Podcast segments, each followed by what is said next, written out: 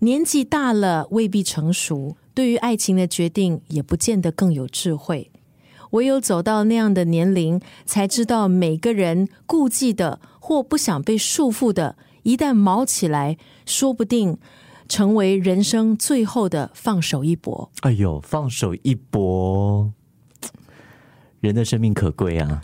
就越到了中年，我们越越想要去做一些什么东西，以前来不及做的。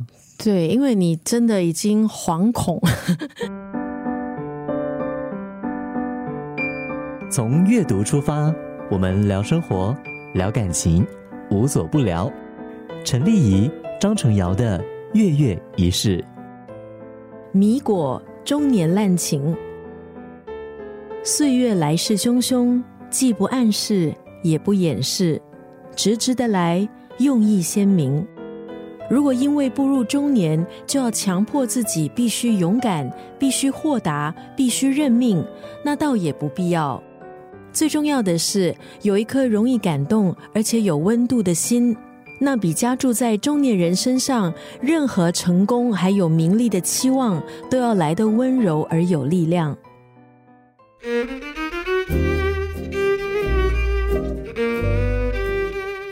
三期的月月仪式，今天呢，程瑶还有丽友，我们手中握着的这一本书，书名呢就叫。中年滥情，指的绝对不是程瑶，因为程瑶还没有到中年。我已经感觉到我的身体已经步入中年了。哎，但中年的定义到底是几岁到几岁啊？世界卫生组织呢对中年人的年龄的定义呢是四十五岁到五十九岁之间。哈？四十五岁到五十九岁是中年人，那就是我了。哎，我一直以为过了三十多岁就是所谓的中年了。其实我觉得不少人哈对中年都有他自己的一个理解了，他不一定是数字。嗯，有时候你会觉得，哎，我仿佛已经是步入中年，可能是一种心态。嗯，可能是你有的一些经历，你觉得我我好像已经感觉自己是一个中年人，或者说你有一个老灵魂，为什么会觉？觉得说我有点中年的感觉，是我不知道利益过了三十岁有没有这样子的一个感觉，就是对生活很多东西会开始有点麻木。可能你在工作上，在生活上，你已经大概知道说怎么去经营它了，所以你已经进入了一种疲态。啊，你太习惯到有点疲态了，所以你少了一些新鲜跟刺激，不像十几岁的时候，很多东西都会让你觉得哇，好新鲜，就眼睛瞪大大的。对，现在这是个大千世界。现在眼神就是无力、呆滞，异口同声说呆滞。然后我是看着陈瑶说呆滞的，放心了，陈瑶你的眼神还不至于呆滞，不见得是对工作，而是对生活的很多层面，甚至对感情。坦白说，也是会有一点心累。所以当时，呃，丽姨说要介绍这一本《中年滥情》的时候，我就觉得，哦，到了中年，你还会滥情吗？说到滥情这两个字哈，我们马上会有很多很负面的东西跑出来。花花公子，对，因为“滥”这个字就是一种泛滥的一种行为嘛。好，所以呢，多情跟滥情虽然都有一个“情”字，但是其实它是有差别的。多情跟滥情怎么分？多情就是我感情非常的丰富，滥情是我感情丰富，然后我实践它，是吗？就滥情的人呢，他们就不知道什么叫做适可而止，而多情的人呢，可能他就是情感丰富，属于比较感性的那一种人。我的感觉是，过三之后，我对于感情是开始斤斤计较，我不会觉得说我滥情，但我会觉得。我的时间、我的精力、我的感情都好宝贵哦，我不想浪费在我觉得不适合的人身上。我明白程瑶说的，因为我觉得在不同的阶段，我们人生有不同的追求。可能在你十几、二十出头的时候，爱情仿佛就是你生命中的全部。可是呢，到了三十几岁的时候，你就会觉得说，你的生命其实还有很多的不同的块状是你必须要去经营的。没有错哦。那你说的斤斤计较，就是因为人的时间有限，我们都明白这一点。所以，当你知道你时间有限的时候，你还愿不愿意像十几二十岁那样青春期，那花很多时间去投注在情感的课题，或是投注在一个你喜欢的人身上？我相信中年人更渴望，更渴望怎么说？一个中年人，我可以分享的就是，我觉得人到中年，你觉得你慢慢流失掉很多，脸上的胶原蛋白是一样，你要跟地心引力抗衡啊！那个是你看着镜子，镜子不会撒谎，它告诉你你时间越来越少，老花眼啊，你你消化力不如从前，很多的一些信号，你很多东西你的仿佛是渐渐的在失去。那你要抓住那个青春的尾巴，因为青春其实我觉得。媒体也要有负一部分责任，就是我觉得媒体刻画青春总是这么的美好，你知道吗？它总是有这么多无限的美好的可能，但是暮年、老年，那 媒体一般是怎么刻画呢？或是我们看戏剧，那些老角一般上都是含饴弄孙，在新闻版，当艺人年纪大的时候。他们谈恋爱，或者说有第二春，都是比较负面。老牛吃嫩草，又或者是徐娘半老。你觉得两个年纪大的人在一起，可能这段关系就是所谓的有问题？就大家会觉得说，爱情应该是跟青春画上等号的，青春限定没有错。所以我觉得中年，我觉得更危险，因为你知道，你很多东西你已经在失去。会不会大家也害怕？就是因为我们有这个印象，说爱情是青春限定的，所以到中年，好像我可以有爱情，但是我的爱情应该是稳定的婚姻、稳定的关系。问题是，婚姻里有没有爱情？我身旁有一个好朋友。她跟她的同事结婚好多年，有一天早上，她就跟她的老公说：“我们离婚吧。”她就跟她老公离婚了。我也有一个就是类似的例子，哎，我们会不会讲的是同一个人？不会，因为我这是圈外人 啊。他是我一个呃以前的同学，令我们很惊讶，而且也觉得特别难过的是，当时其实她怀孕了，但是她提出来她要离婚，女方提出来。也是没有争吵，嗯，没有争吵，没有任何的一些事件的发生，还有了小孩，原本是一件应该很开心的事情，但是就有这么一个早上，我的朋友他起来就是起身，他就觉得这个关系里面没有爱情，那不是他要的，对，然后他就当时有身孕，他就跟对方说：“我们离婚吧。”所以当我们朋友圈知道这件事情的时候。我们就觉得很惋惜，然后当然我们也尊重他的决定，因为毕竟他已经是成年人了。到了中年，我们更了解我们要什么。我身旁有些朋友都是在很年轻的时候，为了要买房子 BTO，所以呢，他们就结婚，感情稳定了，接下来就是步入礼堂，步入婚姻，一切都看似顺理成章。嗯，但到了中年的时候，也许你发现。这个不是我要的生命，这个不是我要的感情。有些人就好像我们的那两位朋友一样，他会勇敢的说：“我不要了，我要离开。”嗯，但有些人，我相信，或者说大多数的人会觉得这样也不差，没有爱情的婚姻也不差。这段婚姻不是我想象的那个样子，也可以，也可以维持。当然，每个人的观点立场都不一样，但是那些选择要。退出这一段婚姻关系的人，我觉得他们可能很多心里是觉得我不要将就了。嗯，对，因为我没有时间，所以可能有一些人他们会在中年的时候突然间在他们的人生，他们就会做出这样的一个决定。那这个决定是会吓傻身边所有的人，因为之前是完全没有征兆的。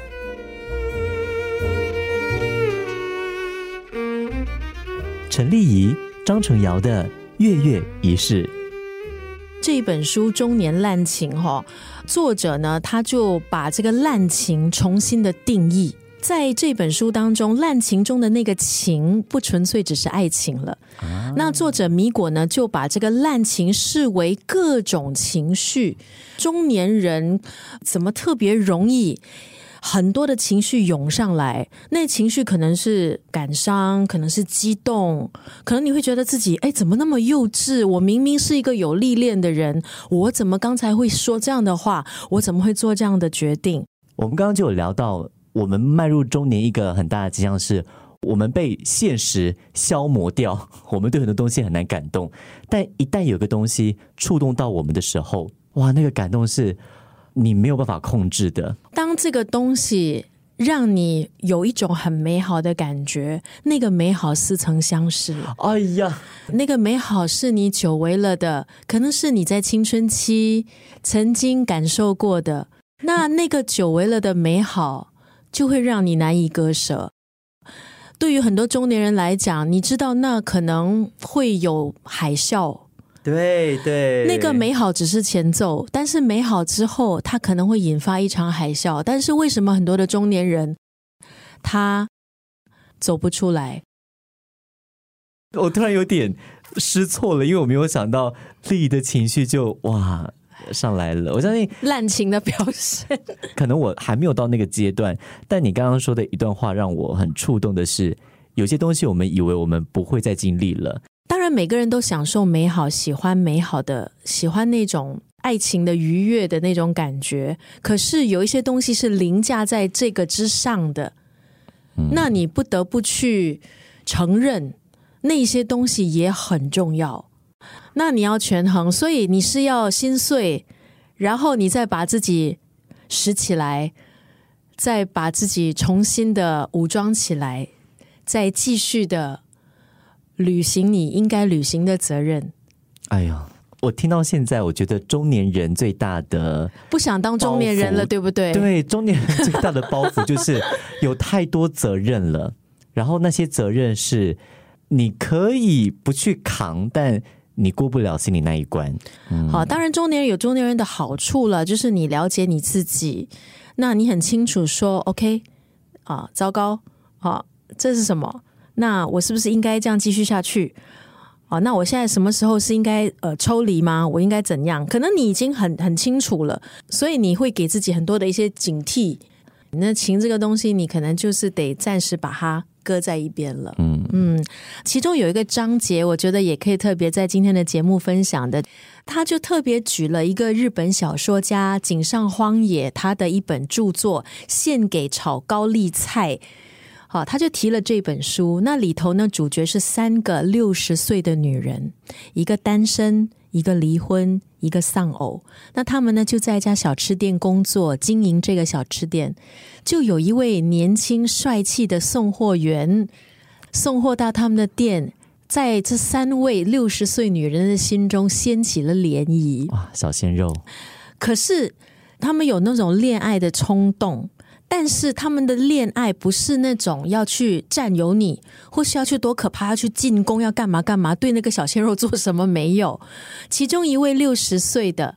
哦，女人她就觉得说，哎，跟这个小鲜肉，哪怕呢只是聊聊天、喝个小酒，或者呢是用自己店里的一些美食来吸引这位小鲜肉，她都觉得这些对她而言已经是恋爱的感觉了。哇，丽丽讲到了一个字——占有。以前年轻的时候，我们觉得爱情就是占有，我要拥有你的人、你的时间，全部。但到了中年之后。也许爱情它可以只是一种我自己满足自己的感觉，我满足我情感，它需要一个寄托，然后我得到了这个寄托，我就满足了。所以说回米果的这一本《中年滥情》，我相信每一个人心里面不只是爱情啦，很多情感他都会有泛滥的时候，但只要他是一个我们心灵上的依托，我们不给别人造成什么麻烦，他其实就是一个。很负责任的滥情者，我觉得我们都需要努力去达到这样的一个 境界，因为老实说了，我们人每一个人都不容易，嗯，每一个人都有自己的苦处，都有自己无法说出口的难处，每个人都有自己的秘密，对呀，尤其是感情上这个东西，我们真的很难跟别人讲，这种感情它太私密了，而且一讲出来，别人解读错误。它就是一个很大的麻烦，所以很多时候感情的东西，我们就闷在心里。我觉得我们的情绪还是要有出口的，嗯，因为我们面对生活的压力、生活的种种，人到中年责任也多，那这些经年累月下来，我们有很多的情绪积压在心里，我觉得这个也正常。那当这个情绪特别容易涌上来，我们又感觉到特别深刻的时候，应该要有一个出口，嗯。但是，就如程瑶讲的，我们因为有了中年的智慧，好，我们就尽量的不让这些东西去对别人造成干扰或是不方便。克制，克制，克制。所以中年人都要听这一期的月月仪式，赶快把它分享出去，给你身边中年然后又多情的人。呃，不是中年人，像程瑶这样子哈，害怕步入中年的，必听，必听。从阅读出发，我们聊生活，聊感情，无所不聊。陈丽仪、张成瑶的。月月仪式，今天的月月仪式，程瑶还有丽仪呢，就用米果中年滥情当中的这段文字呢，做一个总结。大人的情感应该是无法分类定义，没有单一的格式可以描述。年纪大了未必成熟，对于爱情的决定也不见得更有智慧，必须考虑的因素变多了。唯有走到那样的年龄，才知道每个人顾忌的。或不想被束缚的，一旦毛起来，说不定成为人生最后的放手一搏。哎呦，放手一搏，人的生命可贵啊！就越到了中年，我们越越想要去做一些什么东西，以前来不及做的。对，因为你真的已经惶恐。哎，惶恐，我相信是有的。那种惶恐，就是说我再不放手一搏，我还有机会吗？无论成败，我觉得我已经可以承担了。我觉得大家不要给中年人太多的框框。其实中年人也还在学习做更好的人，但我感觉这个社会总是给中年人、长大的人一些框框，说你应该要怎么样了，怎么样的中年人才是成熟的、合格的中年人。但我们就来这世界这么一次，我们也希望能够去做一些我们想要做的事情，即使那些东西。也许不是世俗的标准下我们应该做的。我在这里特别感谢程瑶能够接受我这样的中年人。